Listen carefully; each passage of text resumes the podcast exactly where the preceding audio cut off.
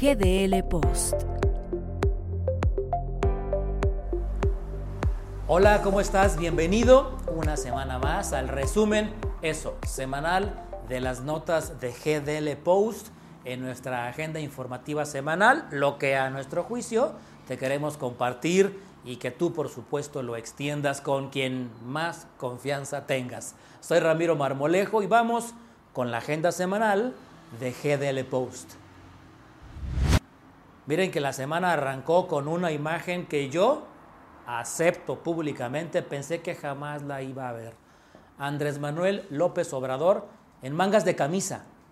Sí, lo de la vacuna tenía que suceder, tenía que pasar, porque el presidente de México por fin, después de un año de pandemia, decidió aplicarse el biológico, pues para dar una muestra de que es segura, de que te acerques y que el grupo de la tercera edad pues no le saque al parche, perdón por la expresión, pero así habla, no lo dijo él, pero así habla el presidente de México. Me llama la atención que esto venga después de que nuestro país ocupe el nada honroso lugar dentro del top 5 a nivel mundial de más casos y más muertes por esta pandemia, la cual aún, por supuesto, no termina. De tal suerte, repito, de tal suerte que por fin un populista entendió que su imagen sí tiene valor. En pocas palabras, otra vez, en pocas palabras, forma, forma es fondo. Ahí mismo, donde se vacunó en la mañanera, Andrés Manuel López Obrador dijo algo tajante.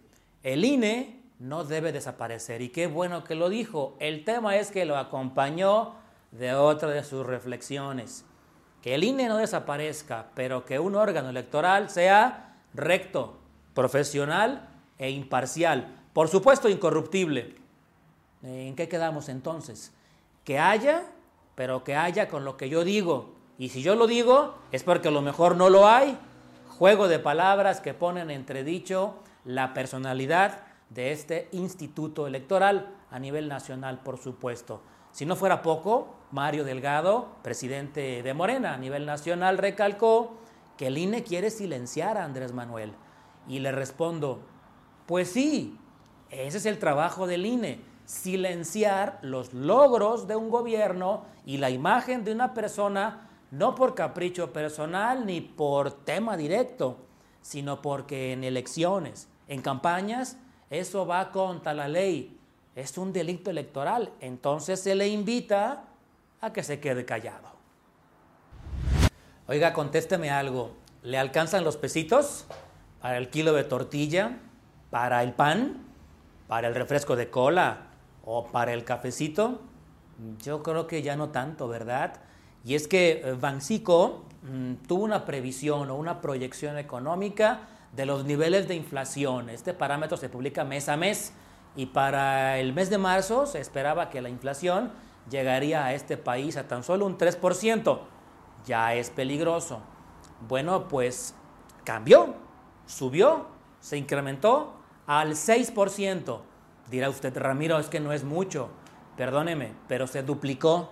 Y en cualquier matemática simple, cuando algo se multiplica a la potencia que quiera, o se duplica, llama poderosamente la atención. Así es que, por más que se afirme que no hay eh, gasolinazos, canastazos o tortillazos, como le quiero decir, lo cierto es que la proyección económica, mm, la previsión o la estimación no se cumple. Y de tres brinca a seis. Eso es duplicar la inflación. Por supuesto que México no puede faltar en el escenario mundial. Otra vez participamos. La pregunta es cómo. Escúcheme lo siguiente. El vecino país del norte, a través de su presidente Joe Biden, sigue pensando en el cambio climático y organizó, por supuesto, un foro en ese sentido. Ahí, de manera importante y a su muy particular estilo, participó México con su vocero, Andrés Manuel López Obrador. ¿Y qué hacer para disminuir alguna emisión contaminante y no provocar o acelerar el calentamiento global? México propone las plantaciones masivas de árboles. Así es, por miles de millones, por miles de millones de unidades de árboles. El programa se llama Sembrando Vidas y eh, él propone, Andrés Manuel, que México ponga su parte, incluso en lo económico, pero falta Centroamérica. Y ahí Guatemala, Honduras y El Salvador recibiría el apoyo económico de los Estados Unidos. Ah, pero aprovecho el viaje. Y entonces Andrés Manuel preguntó, no es cierto, le dijo a Estados Unidos que de una vez diera visas de trabajo temporales después de tres años de siembra de árboles. Pero ahí no para la cosa, porque tres años después, tal vez residencia en Estados Unidos para quienes siembren estos árboles. Como dicen en mi rancho, pues tú di, tú di qué se va a hacer. Espero que ahora Joe Biden se sienta congraciado, porque eso nunca se le imaginó. Árboles que trabajarán en favor de la migración. ¿Sí? en favor de la migración. Yo no sé usted, pero creo de manera ferviente que los favores se pagan. Sí, los favores se pagan y no siempre de inmediato. ¿Por qué se lo cuento? Porque una historia que empezó con un senado y unos senadores que de noche, no me refiero por el horario, que de noche autorizaron, hoy los diputados lo validaron juego entre cámaras alta y baja. Me refiero a la extensión de periodo de Arturo Saldívar, magistrado presidente del Supremo, de la Suprema Corte de Justicia de la Nación. ¿Qué pasa? Por ley o por constitución debería durar su periodo cuatro años. Ahora va a durar seis. Y en vez de irse el 2022, se iría hasta el 2024. Y no solamente él, toda la estructura de la Suprema Corte de Justicia de la Nación en lo que tiene que ver con jueces y magistrados. Así pues, se entrega un favor que al parecer, al menos públicamente, no fue pedido, pero ahora lo que nos preocupa es cómo se va a pagar o cómo se va a cobrar este favor. Lo que me deja más intranquilo es que Arturo Saldívar haga mutis, se quede callado, no opine, porque el que calla, otorga. Pues llegamos con esto al final del...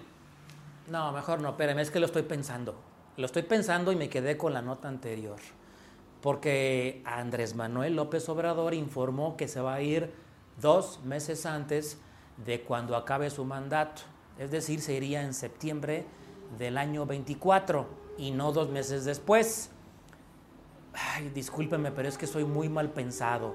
Al extender el periodo de Saldívar, este se iría hasta diciembre del 24 y Andrés se iría en septiembre del 24. Hay un momento, un impas, un espacio, una laguna en la que puede pasar cualquier cosa, ¿no?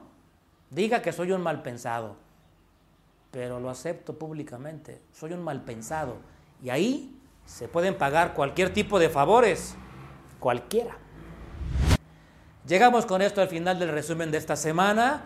Les recuerdo que por favor se puede suscribir donde viene aquí abajo la dirección. Nos regale desde luego un pulgar arriba y recuerde que tenemos una cita la semana que entra. Participe, entre al sitio, comente, díganos sus puntos de vista y forme parte de la comunidad de GDL Post. Soy Ramiro Marmolejo. Hasta la próxima.